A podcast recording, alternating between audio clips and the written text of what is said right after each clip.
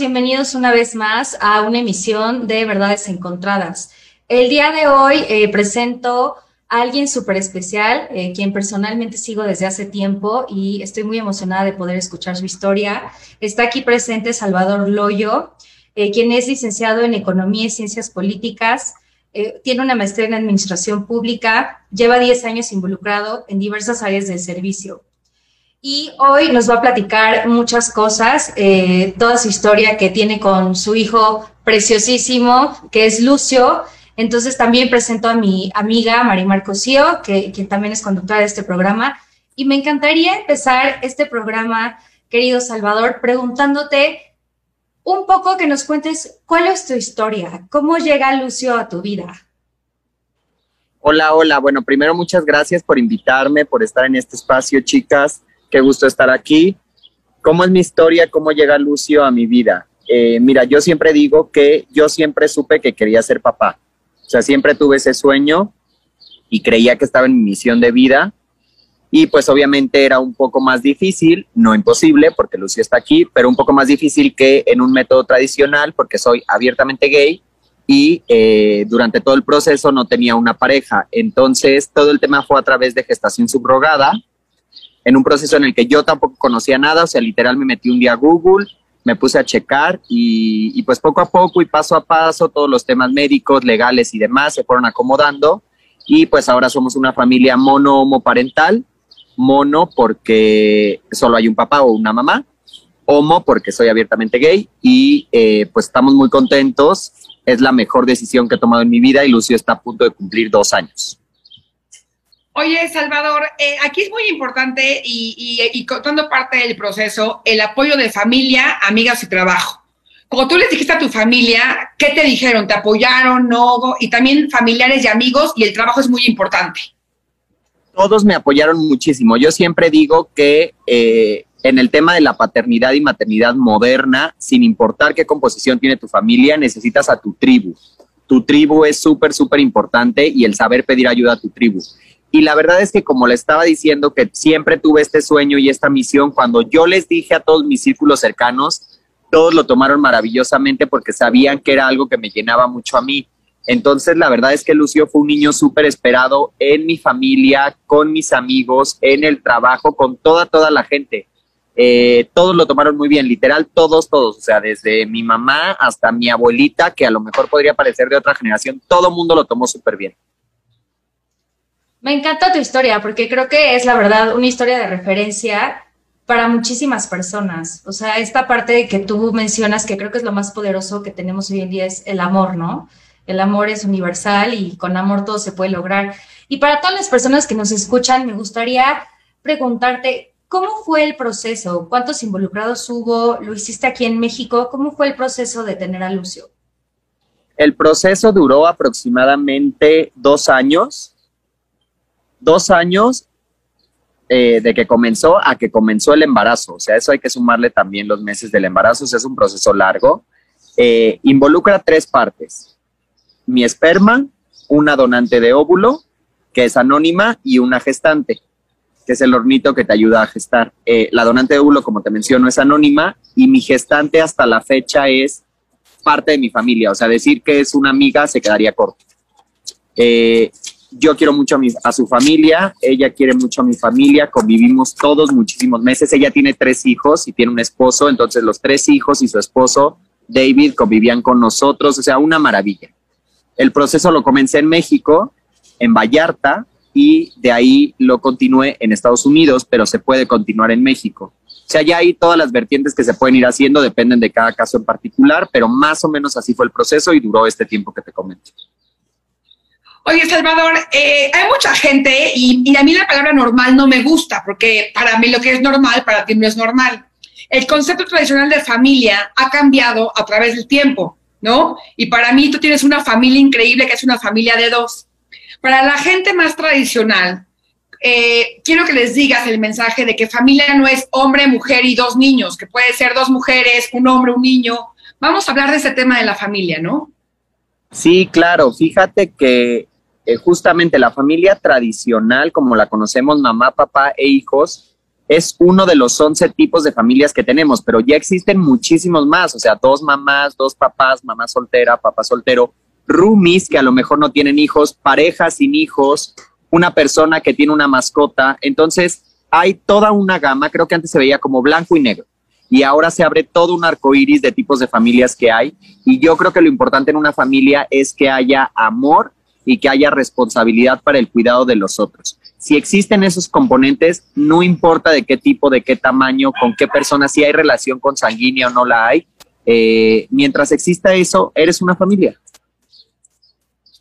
Totalmente de acuerdo y creo que eso es parte de justo lo que necesitamos en este momento, ¿no? Como gente que tenga esa, no es la percepción, sino gente que ejerza de verdad esta libertad y esta parte de decir, mientras haya amor, yo siempre he creído, mientras estemos rodeados de amor y todo sea, la base de todo, la verdad es que el mundo sería diferente, ¿no?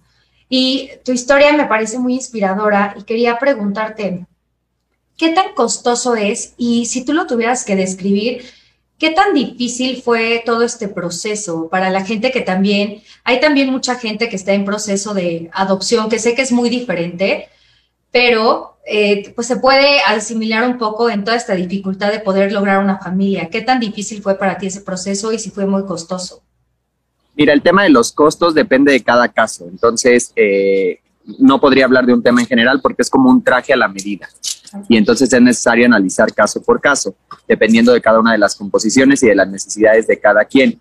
El tema del proceso sí te podría decir que es muy largo en el sentido de que muchas veces es un pasito para adelante y dos para atrás. Entonces tú tienes que estar convencido o convencida y me parece que en eso sí es muy similar a la adopción tienes que estar muy, muy convencido de que eso es uno de tus mayores sueños y que lo quieres lograr porque muchas veces vas a querer tirar la toalla, o sea, muchas veces, pues más bien no, ves la luz, ¿no? Como que dices, híjole, es que sigo en este paso que es todavía el papeleo y demás, y pues como cuándo se va a empezar a, a materializar. Entonces necesitas tener mucha voluntad, mucha persistencia y tener muy, muy claro que tienes ese sueño porque sí lleva mucho tiempo.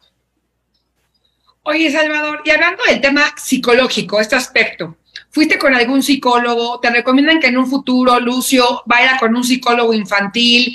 Habla a la gente que quiere empezar este proceso.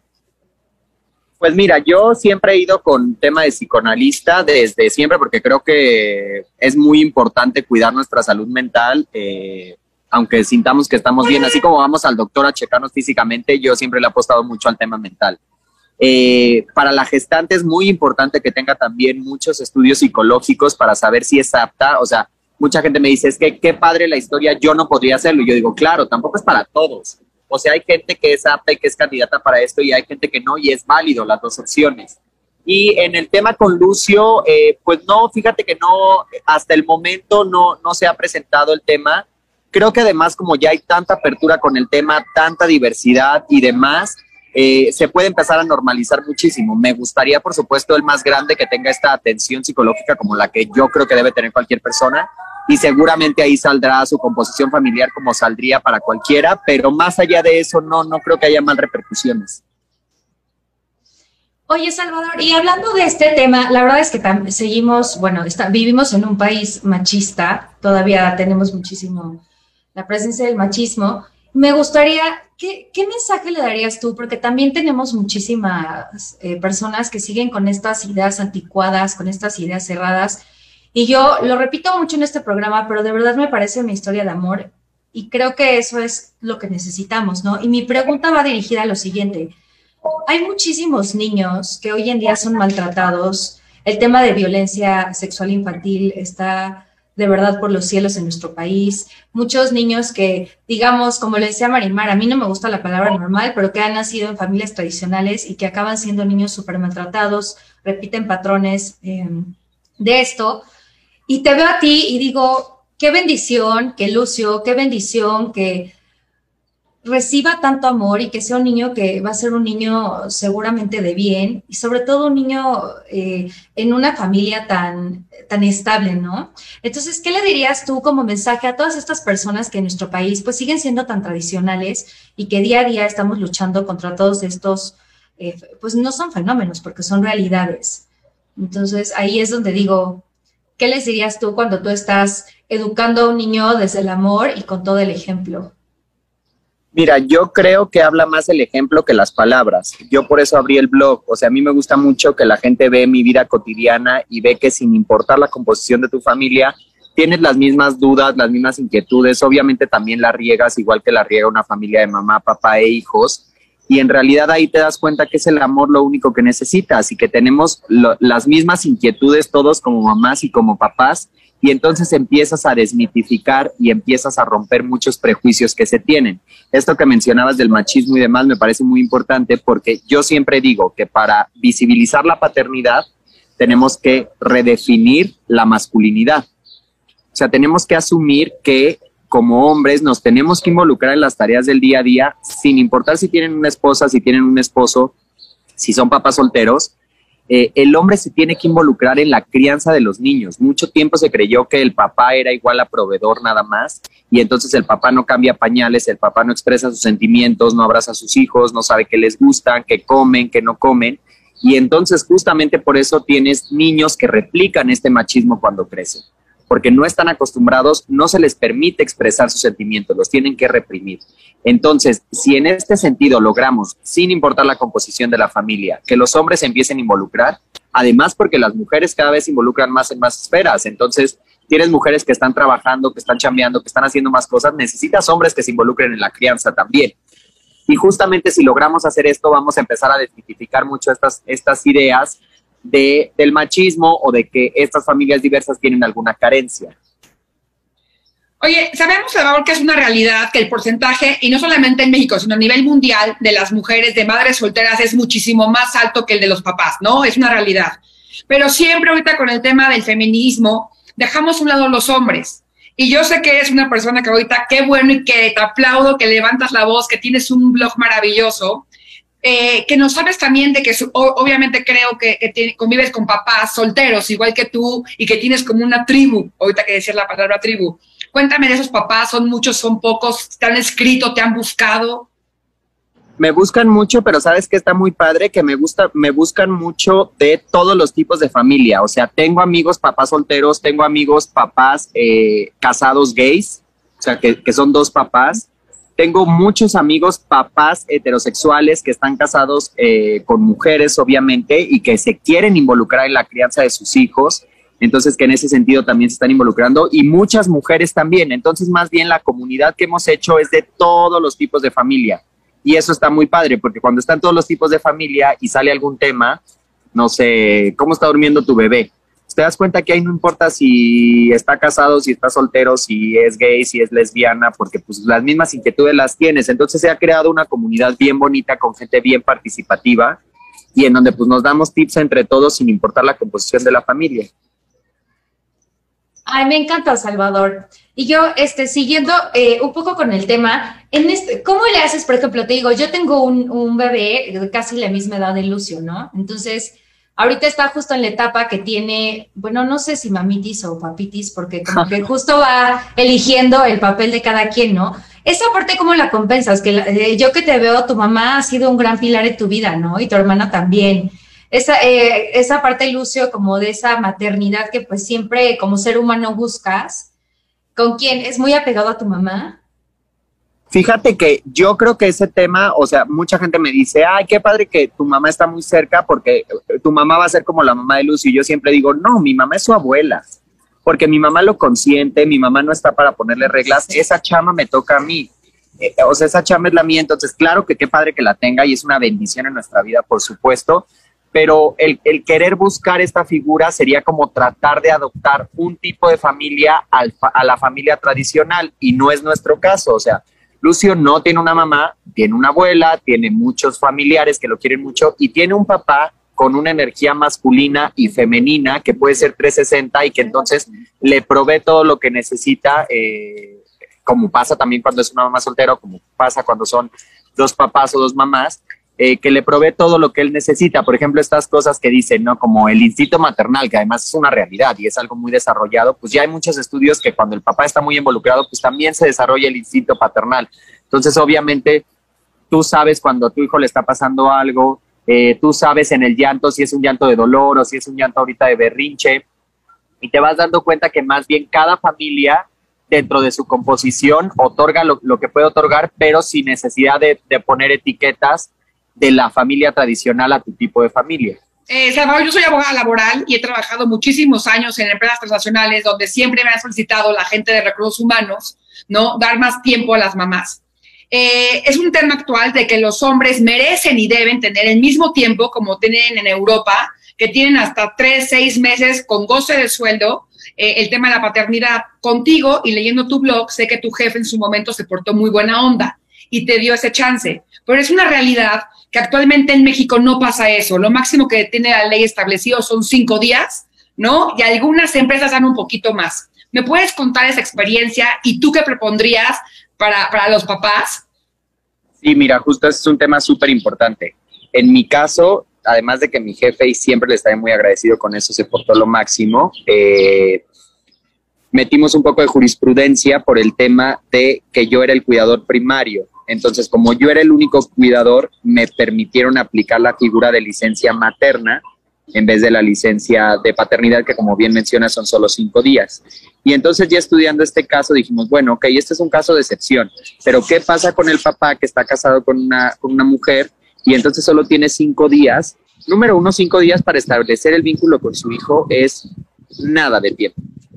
Número dos, volvemos a la creencia de que la crianza es exclusiva de la mujer, porque entonces estás imponiendo que la carga debe ser, eh, del cuidado debe ser solo para la mujer y que el hombre puede estar cinco días y luego se regrese a trabajar. Entonces, yo lo que creo es, número uno, que debe haber licencias de maternidad, por supuesto, con mucho más días de las que tenemos. Número dos, licencias de paternidad equiparables a las licencias de maternidad. Un poco menos, por supuesto, porque también seamos conscientes, la mujer viene de una cirugía, viene de un proceso. Si ella necesita una recuperación adicional. Pero me parece que debería ser, por ejemplo, en el caso de una pareja heterosexual, debería ser la pareja la que decida cuántos de los días los, los ocupa la mujer y cuántos días los ocupa el hombre, porque si no, estás cayendo en este tema de creer que el hombre debe regresar a trabajar y que la mujer se debe quedar en su casa. Y a lo mejor tienes una familia heterosexual, pero en donde la mujer gana más o es la que trabaja o el hombre se puede quedar en la casa y les estás imponiendo que el hombre tenga nada más cinco días y la mujer tenga un periodo más largo. Y va más, mucho más allá de todo esto, porque también, por ejemplo, tenemos las parejas eh, de las parejas de lesbianas, por ejemplo, solo le dan la, licencia a la que tuvo al bebé. Entonces no están reconociendo que la otra también es mamá. Deberían tener licencia las dos. O en el caso de que tengas dos papás. es un tema mucho más complejo que me parece que ahí la ley se ha quedado obsoleta en las familias y en los modelos de familia que teníamos en 1950, cuando la mujer no trabajaba y que no existía ningún otro tipo de familia, y se tiene que adecuar y se tiene que reformar a estos nuevos tipos de familia. Estoy totalmente de acuerdo con lo que mencionas y ojalá ahí sí se pueda hacer como alguna reforma de ley. Y de verdad, toda mi admiración para ti. Yo lo he dicho y, y lo repito. Para mí el ser mamá ha sido lo mejor que me ha pasado, pero también debo reconocer que es un proceso de muchísimo cambio, de volverte a reconocer, o sea, toda esta parte de las desveladas, de ir entendiendo al bebé, la verdad es un proceso complicado, ¿no? Y lo mencionas, digo, yo sí eh, tengo, cuento con el apoyo de mi esposo eh, completamente presencial, y tienes toda la razón, digo, ¿por qué los papás tienen menos derecho a estar con sus hijos, menos derecho a estar involucrados? Cuando también del otro lado, pues como mamá o como papá, como lo que sea, en el lugar que tú estés, también es una gran responsabilidad y una gran carga en todos los sentidos, ¿no? Entonces se deben de involucrar. ¿Cómo le haces tú, que te reitero mi admiración, para ser papá soltero? Porque yo con todo el apoyo ha sido increíble, pero sí he tenido mis bajas y Marimar lo sabe. ¿Cómo le haces tú? Ah, no, yo también tengo mis bajas y no sé si se va a salir la palabra o no, pero es una chinga. O sea, ser papá o ser mamá es una chinga. No hay otra palabra. Y quien te diga que no está mintiendo. O sea, este, estas cuentas de que todo es color rosa y que no, que claro que no tienes quiebres y no tienes momentos en los que no tienes idea de qué está pasando, por supuesto que no. Además, le empiezas a agarrar la onda a una etapa y en eso el bebé cambia a otra etapa y entonces te cambian todas las reglas y demás. En mi caso, ¿cómo lo he, le he hecho? Mucho orden, mucha, o sea, mucho orden en, en mi estructura o sea, en el tema de decir, ahorita es momento de esto, ahorita es momento de esto. O sea, el orden es clave si eres una mamá o un papá que trabaja y al, y al mismo tiempo es mamá o papá. Número dos, eh, mucha ayuda, mucha ayuda de mi tribu. O sea, ayuda así de, por supuesto, de la niñera, pero más allá de la niñera, que también ya es parte de mi familia. Ayuda de la gente que te quiere y de la gente que quiere a tu hijo o a tu hija. Y número tres, mucha humildad para aceptar esa ayuda. Porque muchas veces lo que nos pasa es que creemos que no, no, pues ya, o sea, si yo tuve a mi hijo, yo tuve a mi hija, pues ni modo, o sea, yo soy el único que tiene que cuidar y entonces nosotros nos cerramos y a lo mejor hay mucha gente que nos podría ayudar y que nos quiere ayudar. Necesitamos eh, tener esa humildad de pedir ayuda. Oye, Salvador, y el tema, el tema sentimental, ahí te quiero preguntar. Cuando empezaste el proceso, ¿tenías pareja, tenías novio, no tienes actualmente pareja? Cuéntanos un poco ya de tu vida personal. Eh, sí, cuando empecé el proceso tenía novio, eh, cortamos un poquitito antes de que comenzara el embarazo y después de eso no he vuelto a tener eh, ninguna pareja formal.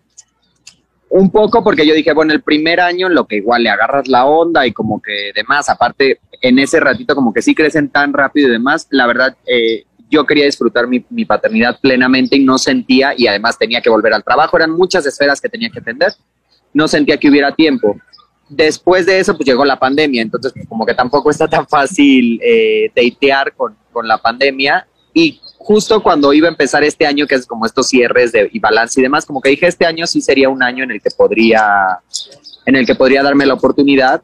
Si llega alguien que sume, si llega alguien padre, o sea, estoy abierto a la posibilidad de, de tener una relación estable. Pero bueno, igual ha habido últimamente muchos cambios en mi vida de trabajo y demás, entonces ya pasando esto puede ser, pero en esa situación actualmente estoy del de, tema de romance. Oye, ¿terminaste por, por, por el tema del, de Lucio en tu relación pasada? ¿Fue causal? No, no fue causal. Yo siempre supe que mi pareja anterior no quería tener hijos, siempre fue un tema muy hablado, o sea, sí íbamos para caminos distintos, pero no fue la causa específica. Oye, Salvador, y después de todo que lo describiste muy bien en una sola palabra, ¿tienes pensado eh, entrar en otro proceso pronto? Pronto no. Eh, y la verdad, o sea, como que hay veces que obviamente veo un bebé recién nacido y digo, wow, me encantaría, o o veo una bebé niña, ¿no? Y digo, sería lo máximo tener una bebé niña, está lo máximo. Eh, entonces, creo que nos pasa a todos, como que hay días que digo, sí, claro que sí, voy a tener otro bebé, y hay días que digo, no, estoy feliz, ya estoy viendo la luz, estoy pleno así. Entonces, pues lo estoy dejando un poco al destino, igual un día me despierto y digo, hoy es el momento de empezar, o igual y ya este, me quedo ahí. Igual y Lucio me empieza a decir mucho que quiere tener algún hermano o alguna hermana y entonces sí lo haría, pero ahorita, ahorita te diría que no está mis planes próximos. Me, totalmente. Oye, y ahorita estaba pensando, ¿no? Lo que veníamos platicando de Lucio, me imagino que ahorita, no sé si he visto que va a algunas clases este, de estimulación o de repente lo llevas a actividades. En nuestro país, ¿has vivido tú algún tipo de discriminación? Y en caso de que no, eh, la verdad es que hay un alto índice de gente que todavía, lo que habíamos mencionado, es eh, de alguna manera gente muy tradicional. ¿Qué leyes o qué ¿Qué harías tú para poder apoyar, pues que no siga ocurriendo lo mismo? Fíjate que yo no he sufrido discriminación, eh, quizá por la ciudad en la que vivo, que es una ciudad mucho más abierta, o sea, la Ciudad de México me parece que es una ciudad mucho más abierta, por el propio blog, que entonces la gente ya medio sabe la historia y demás. Sí es, he tenido encuentros en donde está la duda genuina, ¿no? Como de, oye, ¿cómo fue el proceso? Pero no desde el ente de la discriminación, más bien como no entiendo muy bien cómo fue tu proceso, pero quiero entenderlo. O sea, está siempre esta apertura que siento que eso está padrísimo, pero bueno, esa es mi situación particular. Obviamente hay mucha gente que sí siente esta discriminación y por eso, número, lo primero que tenemos que hacer es redefinir la masculinidad y eso viene desde las leyes, desde un tema tan básico como ampliar las licencias de paternidad, desde políticas públicas en donde eh, los baños de los hombres tengan cambiadores para que no se sienta como una tarea exclusiva de las mujeres, en donde pues sea por ley también que todos los productos de crianza, que todos los cursos que se dan no tengan solo la palabra mamá, sino que esté también eh, eh, dirigido al papá. Tú ves unos pañales, ves unas toallitas húmedas, ves cualquier información de algún curso y todo está dirigido a la mamá. Y eso no está bien ni para la mamá ni para el papá, porque le hacen creer a la mujer que ella es la única responsable de esa tarea y le hacen creer al hombre que Yo siempre digo que muchas cosas de la maternidad no se aceptan papás. Es como si estuviera esta etiqueta que dijera no se aceptan papás. Oye, Salvador, eh, vamos a hablar de, los miedos y vamos a remontarnos a dos años atrás, ¿no? Dime cuál y cuéntale a la gente que nos está escuchando tu momento más oscuro, tu momento de más miedo, en, en el proceso o actual, ¿no? Mm, ahorita ninguno, pero en el proceso, pues cuando ya se estaba acercando la fecha, pues obviamente creo que nos pasa a todos como mamás y papás, pues que no des el ancho, ¿no? O sea, ya faltaban días para que Lucio naciera y yo decía, pues es que, o sea, quién sabe si yo voy a tener este instinto, o si voy a ser bueno, si le voy a entender. Decía, no voy a poder, o sea, no, se me hace que no voy a poder. Y en cuanto nace, o por lo menos en mi caso así fue, en cuanto nació, es como si me hubieran prendido un switch que yo siempre tuve en mí, pero que no sabía que tenía en mí. Y tienes un instinto y tienes una capacidad que ya ni piensas las cosas, o sea, sabes hacerlo, dices, es mi hijo, entonces, pues tu instinto te va diciendo cómo, cómo ir manejando las cosas y se te quitan muchos miedos y muchas aprensiones que tuviste del de, embarazo. Sí, sin duda. Oye, querido Salvador, y pues ahora sí, hemos visto que andas ahorita muy ocupado eh, ¿cómo, ¿Cómo le haces ahorita para dividir tu tiempo entre el trabajo, que también ahorita te vamos a preguntar de eso en lo que, en lo que andas ahorita, pero cómo le haces para dividir tu tiempo en el trabajo y con Lucio? Ahorita, ¿cómo lo estás organizando? Ahorita, ahorita te diría que le estoy quedando a deber a Lucio. O sea, ahorita no creo que haya un balance en mi vida, pero porque sé que este trabajo en el que estoy ahorita tiene un periodo, o sea, son dos meses. Entonces dije, ok, van a ser dos meses, que también mi motor de hacerlo es mi hijo. Y entonces ahorita mi mamá está lleno en mi casa, nos está ayudando y yo medio me doy mis escapadas. En la mañana, por supuesto, que estoy con él. En la noche a veces logro llegar, a veces no, pero ahorita mi, eh, estos dos meses estoy mucho más enfocado en el tema laboral, pero con toda la tranquilidad de que él está con mi mamá y de que lo que yo estoy haciendo es para un mejor futuro para él. Oye, me encanta que seas honesto, porque este, este programa es de verdades encontradas, que seas honesto y decirle, hoy no tengo tiempo, sí me está ayudando mi mamá, entonces uno, te agradezco que seas honesto con nosotros y con el público. Y cuéntame a ver qué estás haciendo ahorita, que te tiene tan ocupado. Pues ahorita estoy de candidato a diputado federal por el Distrito 12 en la Ciudad de México, que es la zona de Roma, Condesa, Obrera, Doctores, La Juárez, entonces, pues estoy en campaña, estoy en campaña dos meses, entonces no tengo fines de semana, no tengo horarios, eh, pues muchas de mis reuniones empiezan muy temprano, terminan muy noche, y en esas andamos, en esas andamos ahorita en plena campaña, de aquí a, al 6 de junio, que sean las elecciones. ¿Por qué decidiste? O sea, y esa parte me gusta de, que alguien común y corriente que no tiene como antecedentes políticos, ¿por qué decidiste levantar la mano y decir, quiero formar parte de este gobierno? Mira, número uno, por mi formación académica, o sea, justamente como decían ustedes, pues estudié economía y ciencia política, fui mucho tiempo asesor en la Cámara de Diputados, le entiendo al tema. Y número dos, y me gusta mucho el tema. Y número dos, pues porque estoy viendo lo que está pasando en el país y como que dije, o sea, ¿qué, granito de arena voy a poner yo para que mejore un poquito el país para, mi hijo, ¿no? Sobre todo para mi hijo, para, para mi familia. O sea, yo decía, no quiero que pues en unos 15 años, en unos 20 años, Lucio me diga, oye, pues qué padre que nosotros sí teníamos una vida cómoda y, tu trabajo estaba bien, pero tú le entendías estos temas, tú sabías que podías hacer algo y pues no hiciste nada. Entonces tú eres el responsable de que, de que la situación esté así actualmente. Entonces pues, por eso me lancé y nos ha ido re bien. Sí, sin duda. La verdad es que aquí tienes, más allá de un tema político que en lo personal creo que ahorita es un tema también que a muchos nos tiene un poco cansados, yo creo que a la mayoría. Me encanta este perfil que sin duda alguna que es importantísimo, que tienes toda la preparación, que eso es básico en nuestro país y también esta parte de ciudadana, pero también esta parte de familia. Y en específico, Salvador, ¿cuál es tu bandera? ¿Cuáles son las propuestas eh, que, que tienes? Mira, yo lo englobaría en derechos para todos, porque lo que yo digo es que nosotros le vamos a dar voz a las personas que por lo menos estos últimos tres años, me refiero a la Cámara de Diputados, no han tenido la voz. ¿Quiénes son esas personas? Primero las mujeres, que siento que todo el tema de romper el pacto patriarcal, todo el tema de la seguridad ha sido muy mal abordado. O sea, desde la manera en que se está abordando está muy mal. Número dos, todo el tema de la diversidad, por supuesto, y de la comunidad. No me refiero solo a la comunidad, sino a las familias diversas también. O sea, la diversidad eh, abarca un espectro enorme. Y número tres, por supuesto, el pilar de los niños. Me parece que nadie está abordando el tema de los niños con la pandemia, con los abusos que están pasando, con todo el impacto psicológico y social que esto va a tener. No veo que nadie le esté dando voz a nuestros hijos con eso y creo que es importante, muy importante darle voz a ellos. Serían como los ejes rectores de la campaña y de la agenda legislativa una vez que ganemos. Oye, y bueno, tienes un libro que, quiero que le platiques a la gente. ¿De, de qué trata el libro? Eh, ¿Vas a meter en, ese libro, hablas de los, de los retos? Cuéntame un poquito más y cómo se llama.